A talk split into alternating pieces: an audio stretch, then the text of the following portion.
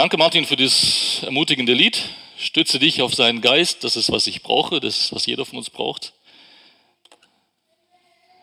Und die letzten Worte klingen mir noch nach. Bald wirst du den König sehen. Möge das so sein.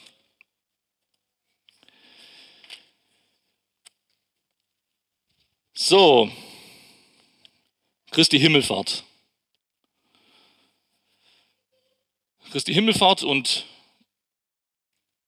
als ich vor einem oder zwei Monaten den neuen Predigerplan bekommen habe, habe ich mich erst gewundert, dass ich am Christi Himmelfahrt dran bin. Und meine Frau hat mich dann aufgeklärt, hat gesagt, ja, Himmelfahrt, oder? So, dann machen wir einfach weiter mit unserem Thema, mit dem Himmel. Ähm und heute wollen wir wieder ein bisschen über Abraham nachdenken. Der Himmel, wie und auf welcher Grundlage kommen wir dorthin? Und wieder möchte ich anfangen mit ähm, meinem Leitmotiv, kann man sagen. Die Geschichte ist mittlerweile, denke ich, hoffentlich bekannt aus Lukas 24, wie Jesus den Jüngern von Emmaus begegnet, ihnen das, Neue, das Alte Testament auslegt und ihnen beweist, dass Christus das alles leiden musste und wie sie am Schluss reagieren, als sie ihn erkennen und er verschwindet und sie sagen, brannte nicht unser Herz in uns, wie er auf dem Weg zu uns redete und wie er uns die Schriften öffnete. Das ist es, was mich antreibt. Das Alte Testament auslegen und dabei Jesus groß machen. Da, wo ich kann, meinen kleinen Beitrag dazu leisten, um unsere Herzen in Brand zu setzen. die Lehre oder das Wissen über Gottes Wort ist bei diesem Feuer, bei diesem Symbol, ist die Lehre, das ist, ist der Sauerstoff. Und ohne diesen Sauerstoff kann das Feuer nicht brennen. Ohne gesunde und saubere Lehre kann das Feuer nicht brennen. Aber die gesunde, reine Lehre reicht nicht, um das Feuer brennen zu lassen. Wir haben hier überall im Raum Sauerstoff, aber es brennt nicht. Warum brennt es nicht? Weil es fehlt ein Funke. Dieser Funke ist der Heilige Geist, Gottes Geist, und nur er kann uns entzünden. Und das bete ich immer wieder für mich und für uns. Eine kleine Wiederholung vom letzten Mal. Was wissen wir über Abraham? Wir haben letztens mal einfach so gesammelt. Was könnt ihr euch erinnern? Oder vielleicht habt ihr etwas Neues erfahren, Neues gelesen. Sagt einfach, was wissen wir über Abraham? Was, was kennt ihr davon? Was sagt es uns?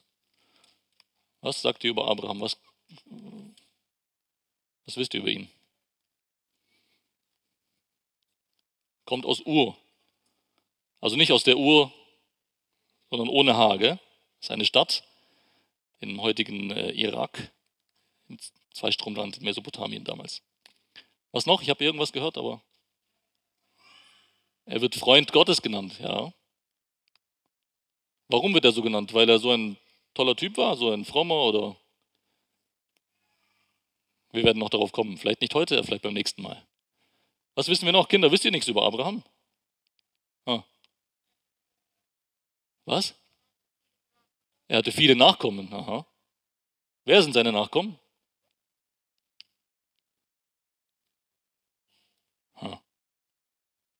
Wir. Wir sind seine Nachkommen. Ich glaube, ich weiß es nicht genau, vielleicht können wir eine Umfrage machen, aber ich glaube, die wenigsten von euch sind Juden. Trotzdem kann ich hier stehen und sagen, wir alle sind seine Nachkommen, wenn wir im Glauben sind. Auch darauf kommen wir heute zu sprechen. Was wisst ihr noch über Abraham? Wie viel? Er hatte zwei Kinder. Hätte noch viel mehr, Heinz. Später kamen noch mehr. Aber die ersten, über die wir lesen, sind Ismail und Isaac, genau. Zwei Söhne. Einer war der Sohn des Fleisches, einer war der Sohn der Verheißung. Auch darauf kommen wir heute zurück. Was gibt's noch? Was wissen wir noch?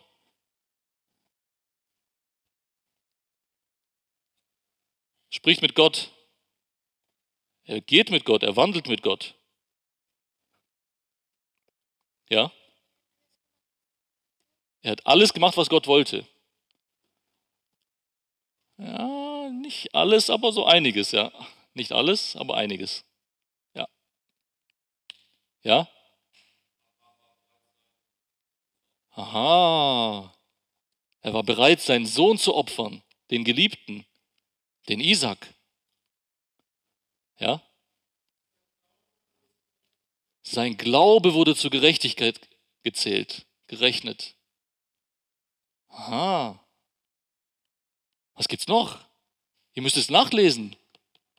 Kapitel 11 fängt es an. 12 geht so richtig los.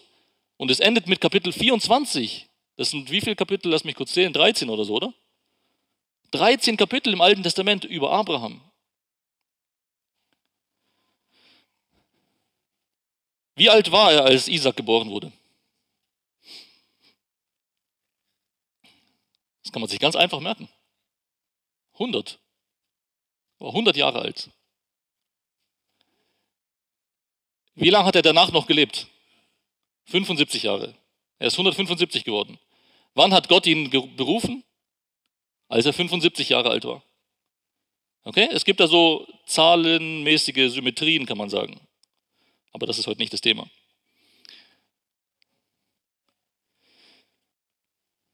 Hieß er immer Abraham? Nein, er hieß nicht immer Abraham. Er hieß früher Abram. Und Gott hat ihm einen neuen Namen gegeben, Abraham. Okay. War Abraham ein Jude?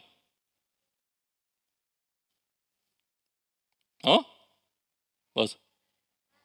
Er war ein Nomade, ja, äh, von seinem Lebensstil her, aber war er ein Jude oder war er ein anderer, von einem anderen Volk? Hm? Er war ein Heide. Er war kein Jude.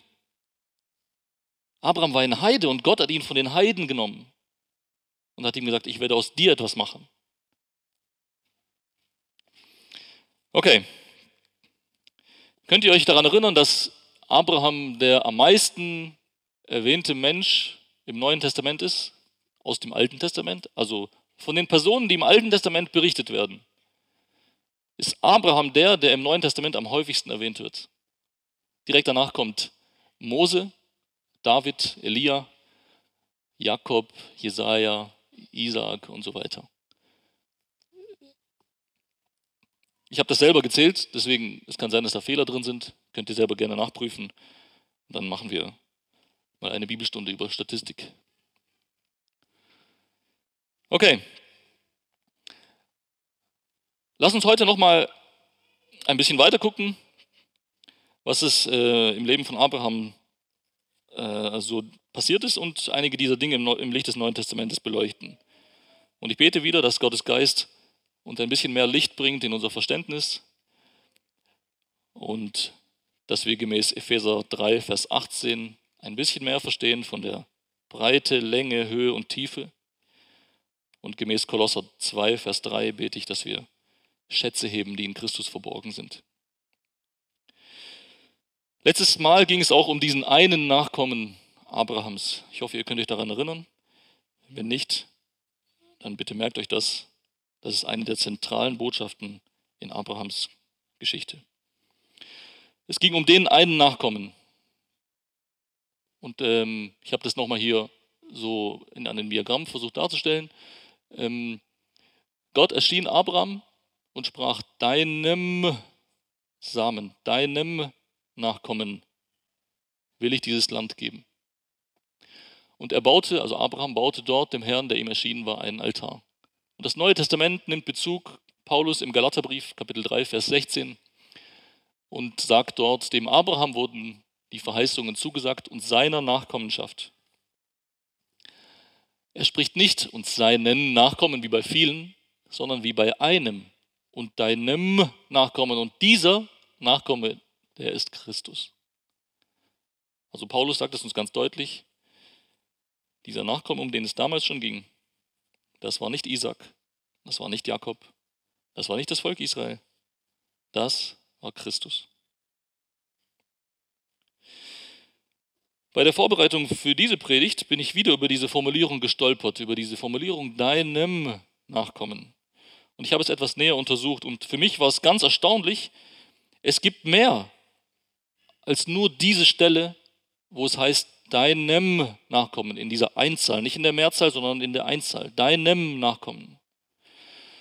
Ähm, und ich möchte mit euch heute diese Stellen gemeinsam betrachten und dann ähm, versuchen zu verstehen, was, was, äh, was sagt uns das. Also wie gesagt, diese Stelle hatten wir eben schon. Ich habe einen Vers vorher auch noch mitgenommen. Ähm, da kommt Abraham an im verheißenen Land und Gott sagt ihm, wer wird das Land bekommen? Wer wird es besitzen? Und Abraham durchzog das Land, steht in 1. Mose 12, Vers 6 und 7. Abraham durchzog das Land bis zur Stätte von Sichem, bis zur Terebinte More. Damals waren die Kananiter im Land. Und der Herr erschien dem Abraham und sprach, deinem Nachkommen will ich dieses Land geben. Und er baute dort dem Herrn, der ihm erschienen war, einen Altar. Auch bei dieser Stelle und auch bei den weiteren, die Folgen, habe ich blau markiert, wenn meine Elberfelder Bibel es ein bisschen anders übersetzt hat. In meiner Elberfelder Bibel steht, deinen Nachkommen, vielen. Das ist nicht falsch. Das ist auch richtig, aber wir müssen erstmal anfangen von deinem Nachkommen, damit wir verstehen, dass deinen Nachkommen auch richtig ist. Okay? Ich habe es immer blau markiert, wenn es im Originaltext nicht so steht. In Kapitel 13, da trennt Abraham sich von Lot und äh, Gott spricht zu ihm. Der Herr sprach zu Abraham, lesen wir nach in 1. Mose 13, 14 bis 16. Der Herr sprach zu Abraham, nachdem Lot sich von ihm getrennt hatte, erheb doch deine Augen und schaue von dem Ort, wo du bist, nach Norden, nach Süden, nach Osten und nach Westen. Denn das ganze Land, das du siehst, dir will ich es geben und deinem Nachkommen für ewig. Und ich will deinen Nachkommen, den einen, machen wie den Staub der Erde, sodass, wenn jemand den Staub der Erde zählen kann, auch dein Nachkomme gezählt wird.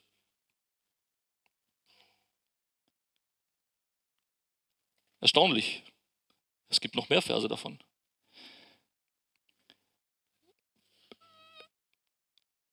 Abraham bekommt eine Verheißung von Gott. Gott sagt ihm, nach diesen Dingen in 1. Mose 15 nachzulesen, ab Vers 1, nach diesen Dingen geschah das Wort des Herrn zu Abraham in einem Gesicht so, Fürchte dich nicht, Abraham, ich bin dir ein Schild, ich werde deinen Lohn sehr groß machen. Und jetzt erstaunt uns vielleicht Abrahams Reaktion, aber lesen wir sie. Da sagte Abraham, Herr, Herr, was willst du mir geben? Ich gehe ja doch kinderlos dahin und Erbe meines Hauses, das wird Eliezer von Damaskus. Und ich kann mir vorstellen, dass jetzt in diesem Gespräch mit Gott eine kurze Pause war, sonst würde hier wahrscheinlich nicht stehen. Und Abraham sagte wieder. Ich stelle mir vor, da ist eine Pause. Gott, Abraham wartet auf eine Antwort. Aber da ist Schweigen. Und er sagt wieder, siehe, mir hast du keinen Nachkommen gegeben. Und hier steht es richtig im, im, in der Bibel. Keinen Nachkommen gegeben. Und siehe, der Sohn meines Hauses wird mich beerben. Also der Sklave. Der Sklave wird mein Erbe sein. Ich habe nichts anderes. Was bringt mir dein ganzer Lohn? Was bringt mir deine ganze Verheißung, wenn ich niemanden habe, an, dem ich es, an den ich es weitergeben kann? Es gibt keinen.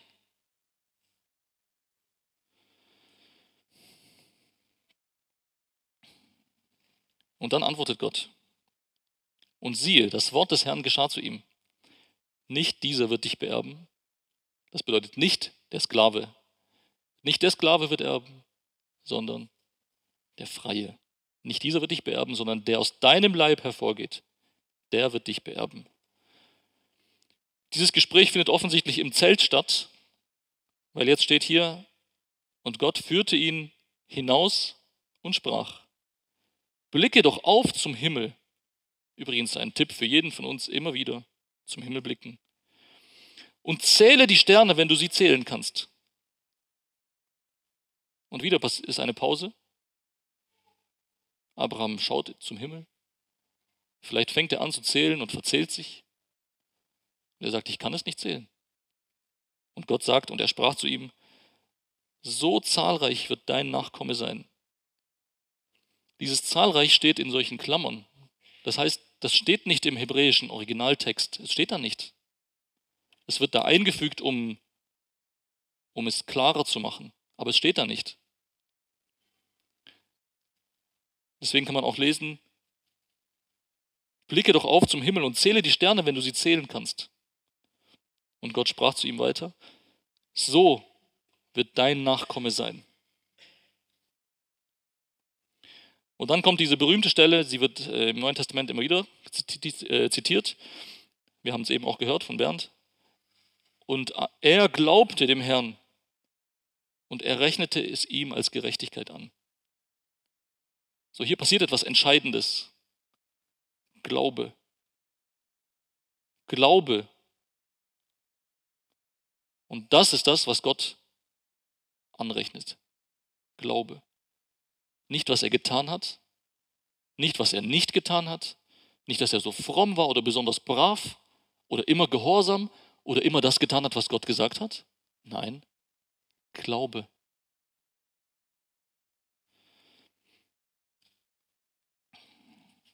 Und es geht gerade so weiter. Wir haben nicht mal die Hälfte der Stellen geschafft. Gott bekräftigt seine Verheißung mit einem Bund, mit einem Vertrag.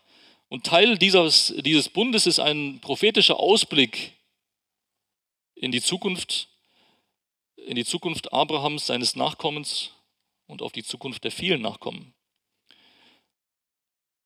Ich werde gleich sagen, was, warum hier, worum es hier geht. Und er sprach zu Abraham, lesen wir nach in 1. Mose 15, 13 bis 14. Und er sprach zu Abraham, ganz gewiss sollst du wissen, dass dein Nachkomme Fremdling sein wird in einem Land, das ihnen nicht gehört.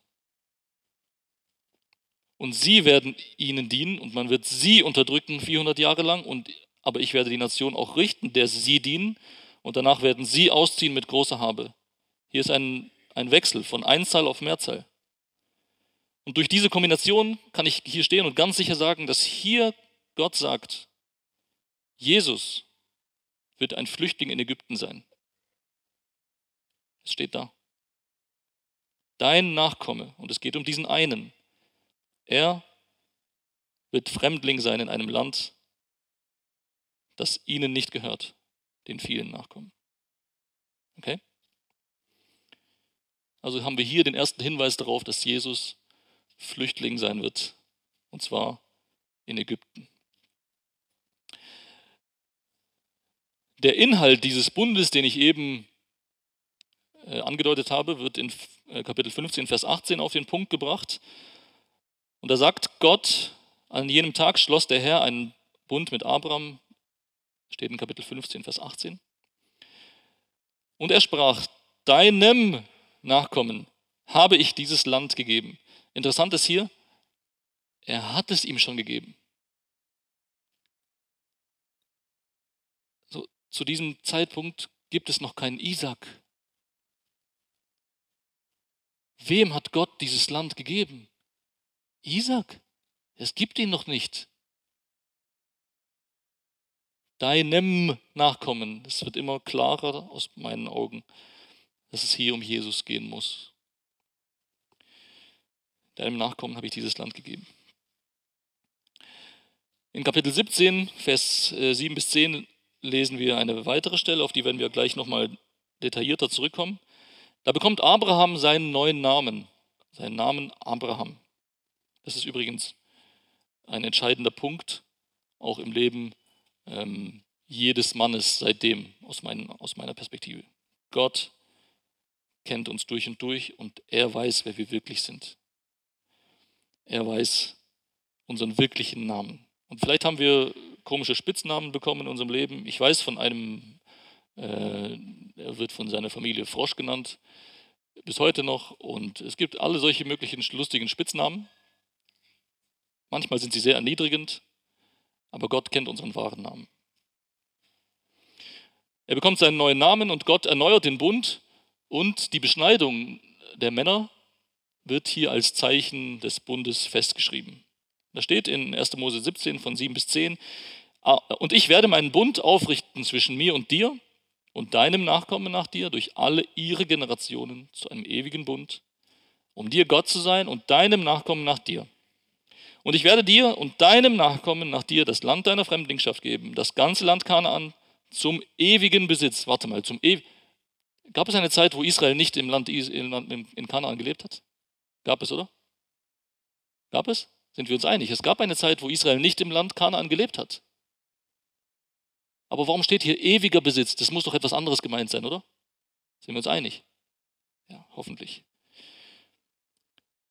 Zum ewigen Besitz und ich werde ihnen Gott sein. Und Gott sprach zu Abraham, und du, du sollst meinen Bund halten, du und dein Nachkomme nach dir durch ihre Generationen.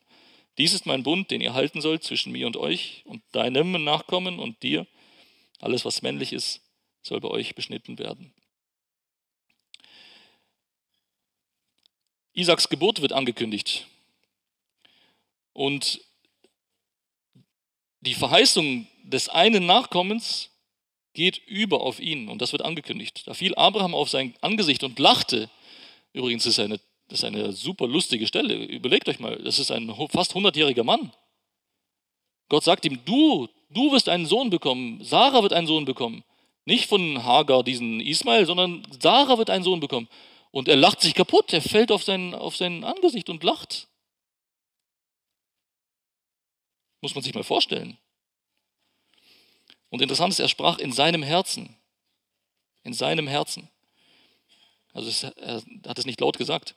Er dachte, sollte einem Hundertjährigen ein Kind geboren werden? Und sollte Sarah eine 90-Jährige etwa gebären? Das ist doch lächerlich. Das ist doch zum Kaputtlachen. Wer glaubt denn sowas? Und Abraham sagte zu Gott, möge doch, äh, möge doch Ismael vor dir leben. Also Abraham hat schon einen Plan B gehabt. Möge doch Ismael vor dir leben.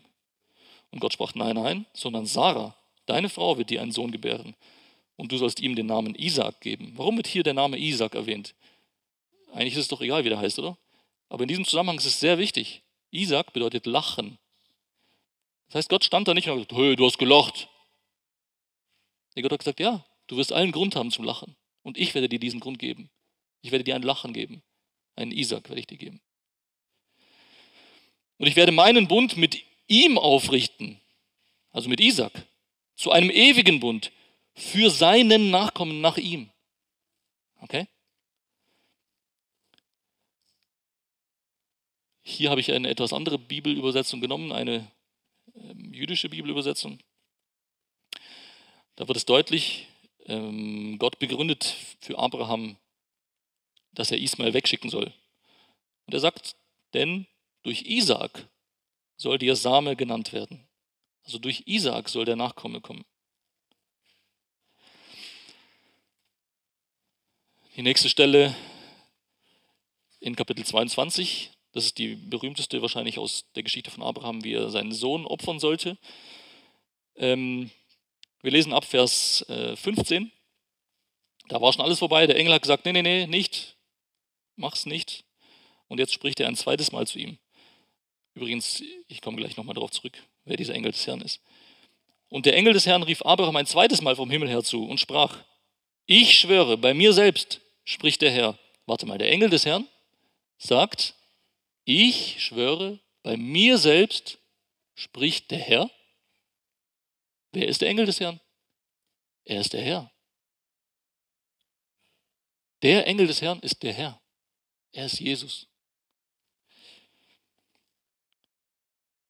Ich schwöre bei mir selbst. Und Hebräer nimmt auch Bezug auf diese Stelle und sagt, er konnte bei keinem Höheren schwören. Deswegen hat er bei sich selbst geschworen. Das ist wieder ein Hinweis. Das ist Jesus, der hier spricht. Deshalb, weil du das getan und deinen Sohn, deinen einzigen, mir nicht vorenthalten hast. Darum werde ich dich reichlich segnen und deinen Nachkommen überaus zahlreich machen, wie die Sterne des Himmels und wie der Sand, der am Ufer des Meeres ist. Und dein Nachkomme wird das Tor seiner Feinde in Besitz nehmen. Ich nehme euch ein bisschen mit ähm, in meine Verwirrung, die ich früher hatte bezüglich dieser Stelle. Wir waren uns eben einig, dass Israel, das Volk Israel, nicht immer im verheißenen Land gelebt hat. Richtig? So, ich habe diese Stelle gelesen und ihr könnt die selber nachschlagen, äh, steht im 1. Mose 22. Wenn ich jetzt aus meiner Bibel vorgelesen hätte, ich habe es extra hier daneben geschrieben, damit es ähm, diesen Aspekt deutlich macht, da steht, deine Nachkommen werden das Tor ihrer Feinde in Besitz nehmen. Das bedeutet, sie werden die Feinde überwältigen und für mich hat das bedeutet, sie werden für immer im Land Israel leben. Sie haben aber nicht immer da gelebt. Was ist das für eine Verheißung? Das hat sich nicht erfüllt. Und dann muss man sich verbiegen, dann muss man die Bibel verbiegen, damit es irgendwie passt und irgendwas sich dazu erfinden, was leider auch häufig passiert. Aber wenn man hier liest, dass es um den einen Nachkommen geht, dann wird es deutlich. Ja, er, er wird das Tor seiner Feinde in Besitz nehmen. Er wird die Feinde überwältigen. Er wird die Feinde besiegen. Ohne Wenn und ohne Aber.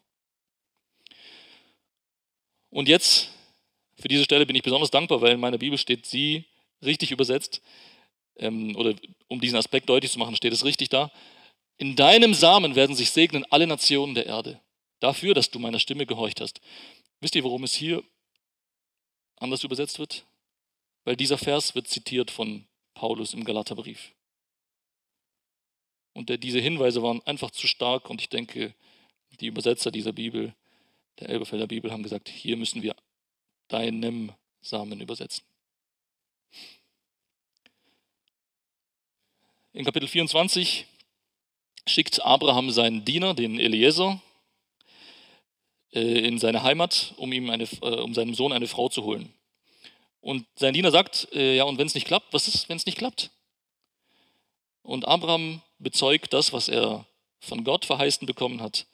Er sagt, der Gott, der, der Herr, der Gott des Himmels, 1. Mose 24, Vers 7, der mich aus dem Haus meines Vaters und aus dem Land meiner Verwandtschaft genommen und der zu mir geredet und der mir dies geschworen hat, deinem Nachkommen will ich dieses Land geben, der wird seinen Engel vor dir her senden. Und interessant, sogar Heiden haben eine prophetische Aussage getroffen über diesen einen Nachkommen. Lesen wir nach in Kapitel 24, Vers 60. Rebekka ist schon dabei, sich zu verabschieden. Sie war einverstanden, mit dem Diener mitzukommen. Und deswegen ähm, lesen wir Vers 60. Und sie, das heißt ihre Bruder und ihre, äh, ihr Bruder und ihre Mutter, das können wir aus dem Kontext lesen aus Vers 55, sie segneten Rebekka und sprachen zu ihr, du, unsere Schwester, werde zu tausendmal Zehntausenden und dein Nachkomme möge das Tor seiner Hasser in Besitz nehmen. Ich weiß nicht, was es für eine Verbindung gibt zwischen der Mutter und dem Bruder von Rebekka und dem, was Jesus selbst ein paar Verse vorher gesagt hat. Er formuliert es fast gleich. Dein Nachkomme wird das Tor seiner Feinde in Besitz nehmen.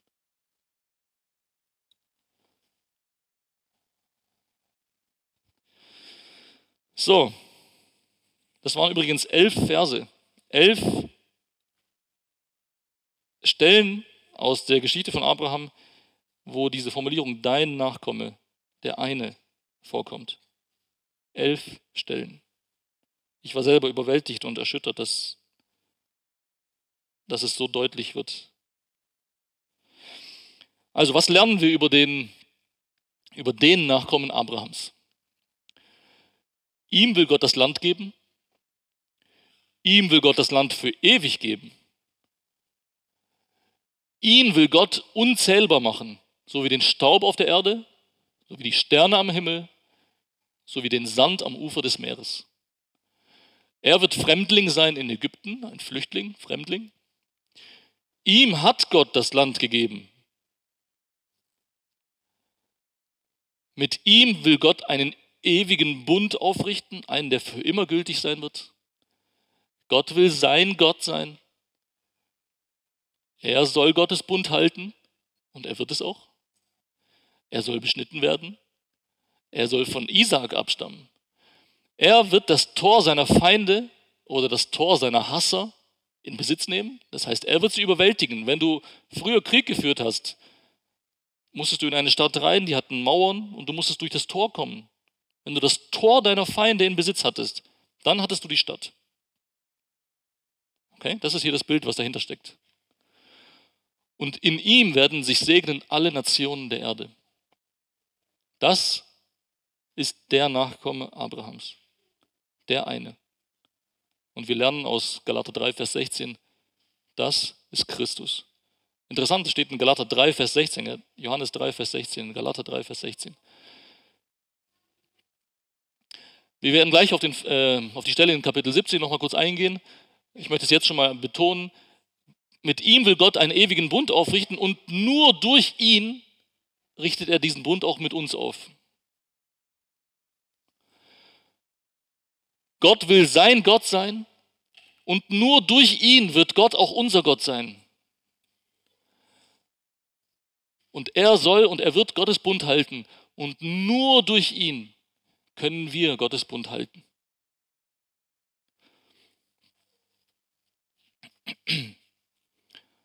Schauen wir uns diese Stelle nochmal genauer an. 1. Ähm, Mose 17 von 7 bis 10.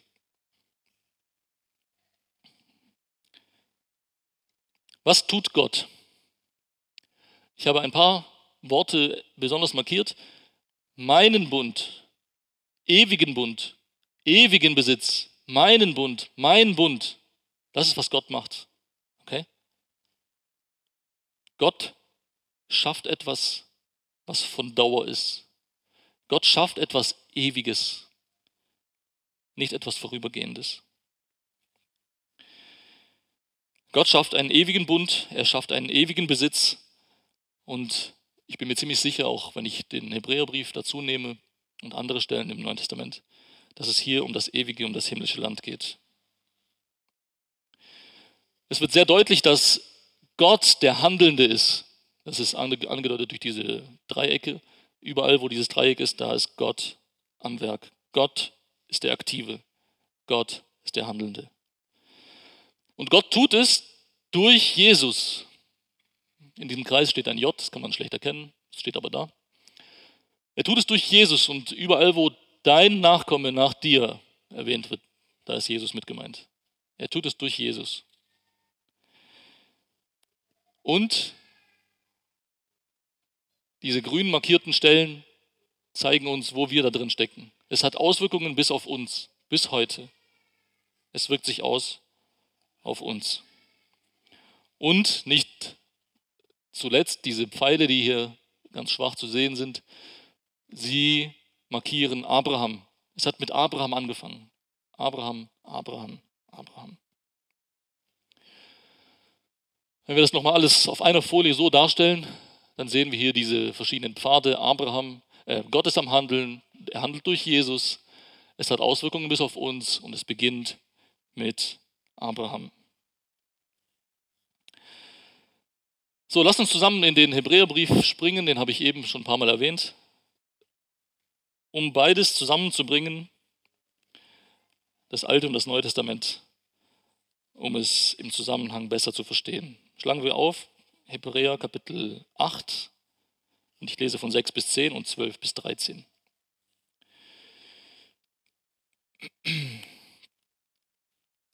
Hebräer 8.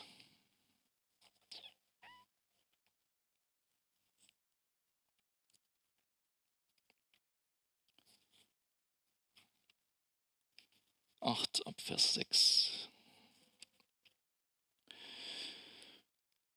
Jetzt aber hat er, das ist Jesus, einen vortrefflicheren Dienst erlangt, wie er auch Mittler eines besseren Bundes ist. Eines besseren Bundes der aufgrund besserer Verheißungen gestiftet worden ist.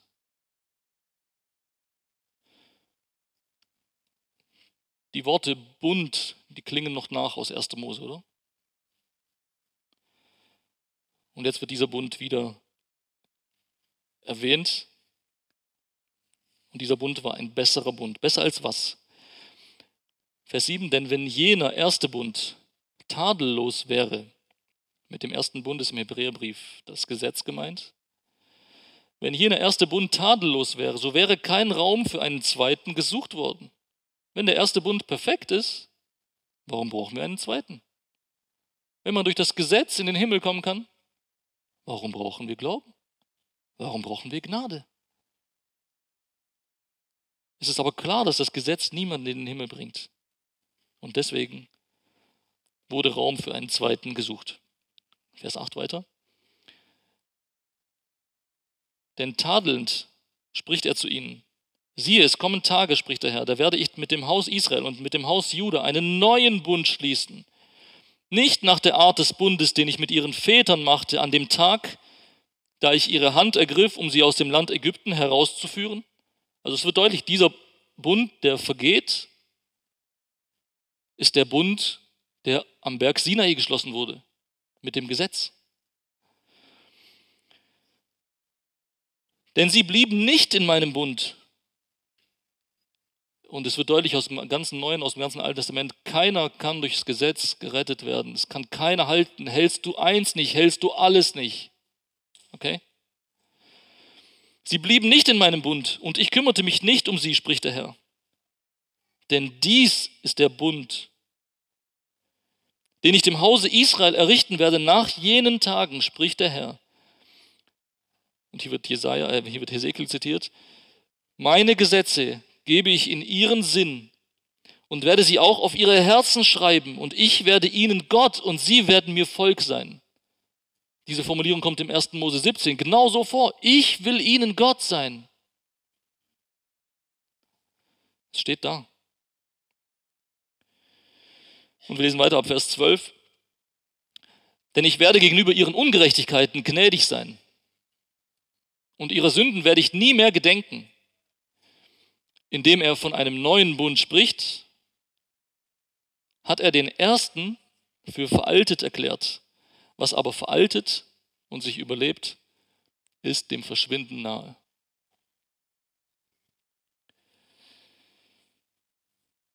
Und wenn wir eine Seite weiterblättern, 1. Äh, Hebräer 9 ab Vers 15, da wird auch dieser neue Bund nochmal erwähnt. Und es wird eines sehr deutlich und ich möchte, oder ich hoffe, dass es deutlich wird auch für euch. Äh, Hebräer 9, 15 bis 17 lesen wir. Und darum ist er, Jesus, Mittler eines neuen Bundes, damit, da der Tod geschehen ist zur Erlösung von den Übertretungen unter dem ersten Bund, damit die Berufenen die Verheißung des ewigen Erbes empfangen. So, dieser neue Bund, er ist gar nicht so neu. Neu bedeutet nicht zeitlich neu, neu bedeutet qualitativ neu, besser. Dieser neue Bund hat angefangen bei Abraham. Gott hat diesen neuen Bund bei Abraham verkündet.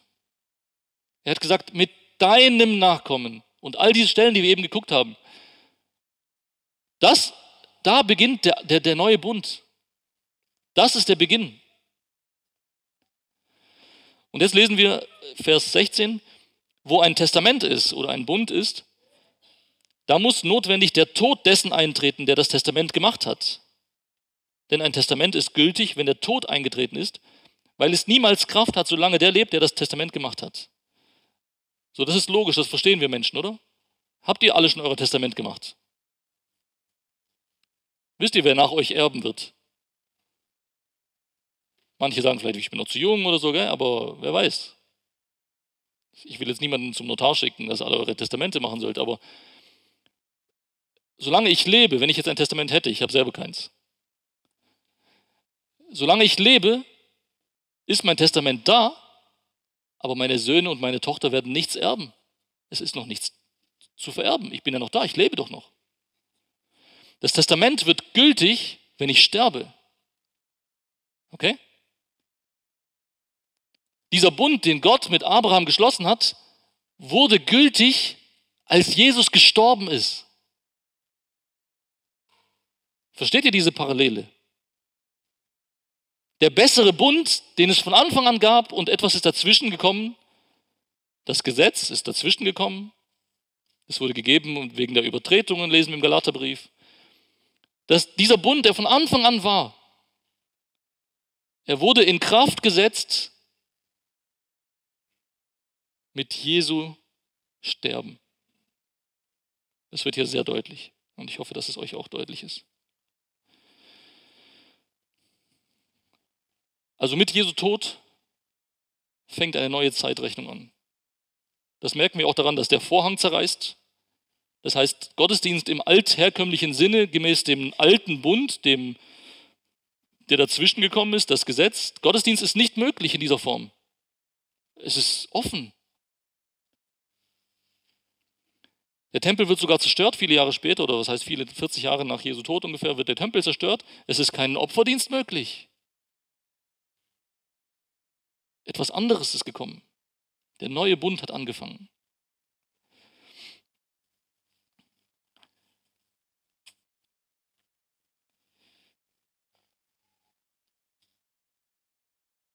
Ach, das ist diese Stelle, die ich eben, ja.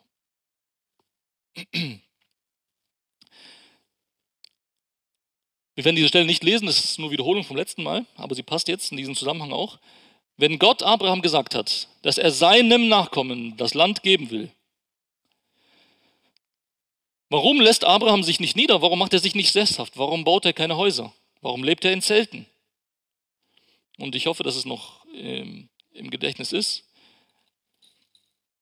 Die Antwort auf diese Fragen können wir mit einer anderen Frage äh, besser verstehen. Welches Land hat Abraham gesehen? Und gemäß Hebräer 11, wo die Helden des Glaubens beschrieben werden, ähm, wissen wir, dass Abraham das durch den Glauben das Land der Verheißung so angesehen hat, als ob es ein fremdes Land wäre. Als ob es Ausland wäre, als ob er gar nicht zu Hause wäre.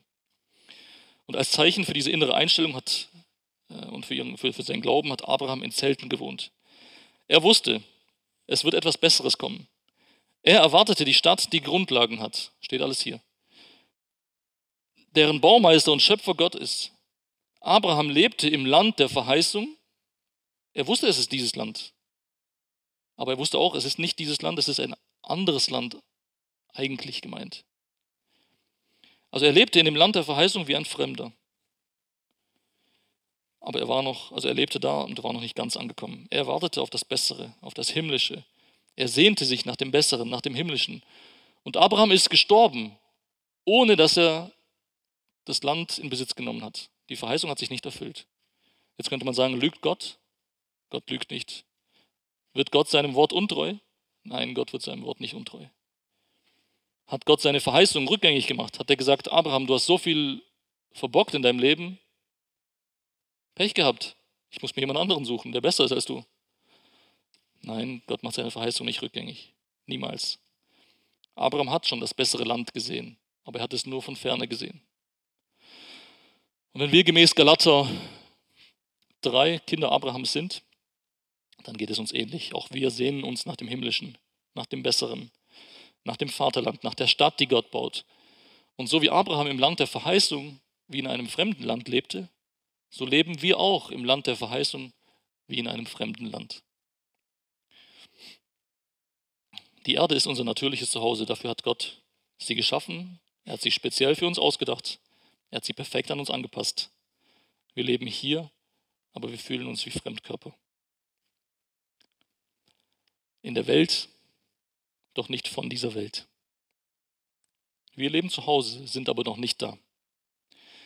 Und wenn die Zeit erfüllt wird, gemäß Offenbarung 22, Epheser 1 und anderen Stellen, wird der neue Himmel auf die neue Erde kommen. Die Erde wird himmlisch, Erde und Himmel werden in Christus eins. Das ist unsere Zukunft. Darüber haben wir letztes Mal schon nachgedacht, ich habe es jetzt nochmal erwähnt.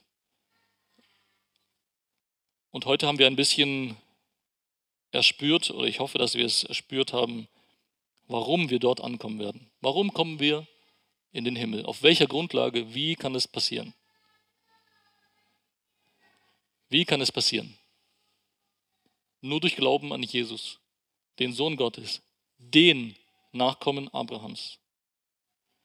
Nur durch Glauben. Auf Grundlage der Verheißungen Gottes.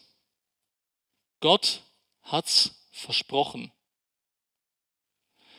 Gott hat's versprochen. Kann Gott ein Versprechen brechen? Kinder, wie oft haben eure Papas euch schon Dinge versprochen? Haben sie es immer gehalten? Leider nicht, gell? Ich zähle mich auch dazu als Papa mittlerweile. Ich kann nicht alles halten, was ich sage. Und manchmal gibt es richtig Krieg bei uns zu Hause. Du hast gesagt! Ja, ja ich habe es gesagt, aber Planänderung. Okay? Ich habe es gesagt, ich weiß. Aber ich wusste nicht alles. Ich wusste nicht, was passieren wird. Ich wusste nicht, dass es so spät wird heute. Wenn es abends wird und man abends keine Geschichte schafft zu lesen und so weiter. Du hast gesagt, du hast versprochen. Mein Nathanael sagt immer wieder, Versprechen werden nicht gebrochen. Ja, du hast recht, bei Gott. Bei mir leider manchmal schon. Wie kommen wir in den Himmel? Auf welcher Grundlage? Gott hat's versprochen.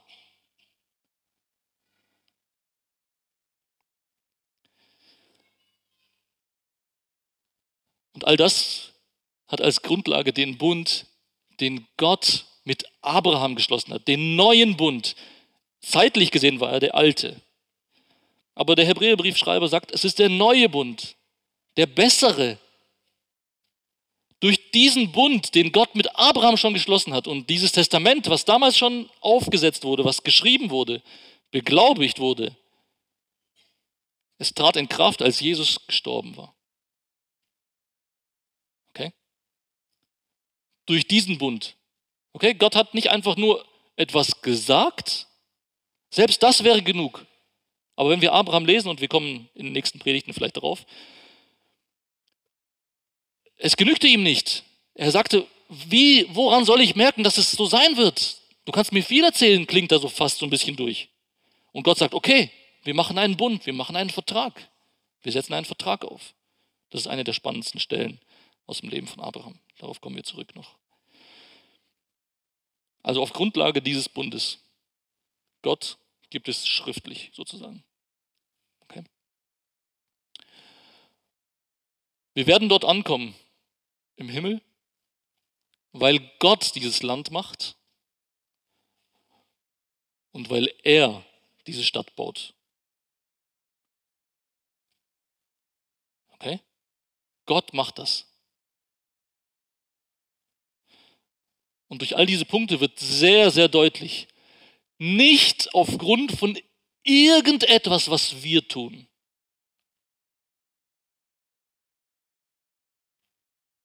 Okay? Nicht, weil wir brav sind, nicht, weil wir fromm sind, nicht, weil wir jeden Tag Bibel lesen und beten, stundenlang, vielleicht den ganzen Tag, vielleicht sogar nachts, vielleicht schlafen wir gar nicht mehr. Okay? Das ist übrigens Psalm 1, gell? Wohl dem, der nicht wandelt im Rat der Gottlosen und so weiter, sondern sind über das Gesetz Tag und Nacht. Wer schafft das? Schafft ihr 24 Stunden am Stück? Könnt ihr vergessen. Keine Chance.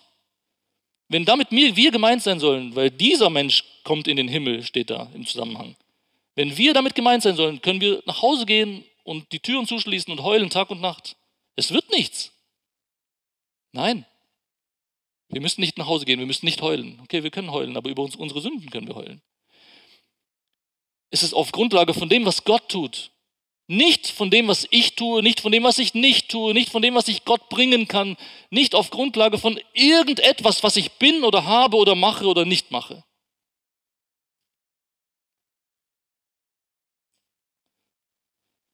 Es kommt auf Gott an. Und es kommt darauf an, was er tut.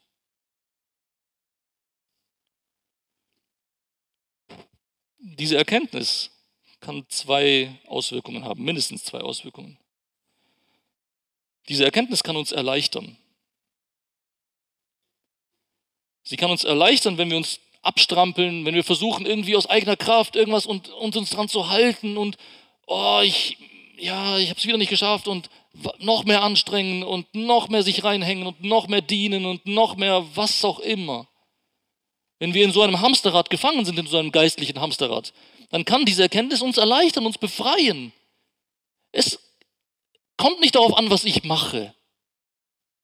Es kommt überhaupt nicht auf mich an. Überhaupt nicht. Diese Erkenntnis kann uns erleichtern, uns frei machen. Aber diese Erkenntnis, und das ist es, was sie, ähm, was sie vornehmlich tut, diese Erkenntnis macht uns demütig. Diese Erkenntnis macht uns demütig. Wenn wir uns auf unsere Leistungen, auf unser Können, auf unser Wissen, auf unsere Schlauheit, auf unsere Schönheit, auf irgendetwas, was in uns liegt, wenn wir uns darauf etwas einbilden und dann gucken wir, worauf es ankommt, dann müssen wir erkennen, das, was ich kann und habe und mache und Gott meine zu bringen, ist nichts wert. Damit kann ich meine Erlösung nicht bezahlen. Damit kann ich mir keine Eintrittskarte für den Himmel holen. In dieser Hinsicht ist es nichts wert. Vielleicht denken wir, guck mal, oh, ich habe äh, jetzt die letzte Woche jeden Tag, glaube ich, in der Bibel gelesen. Boah, ich bin eigentlich schon ziemlich gut, oder?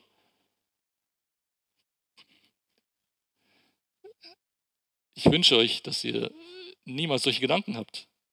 Weil in der Bibel steht ganz klar, Gott widersteht dem Hochmütigen, aber dem Demütigen gibt er Gnade.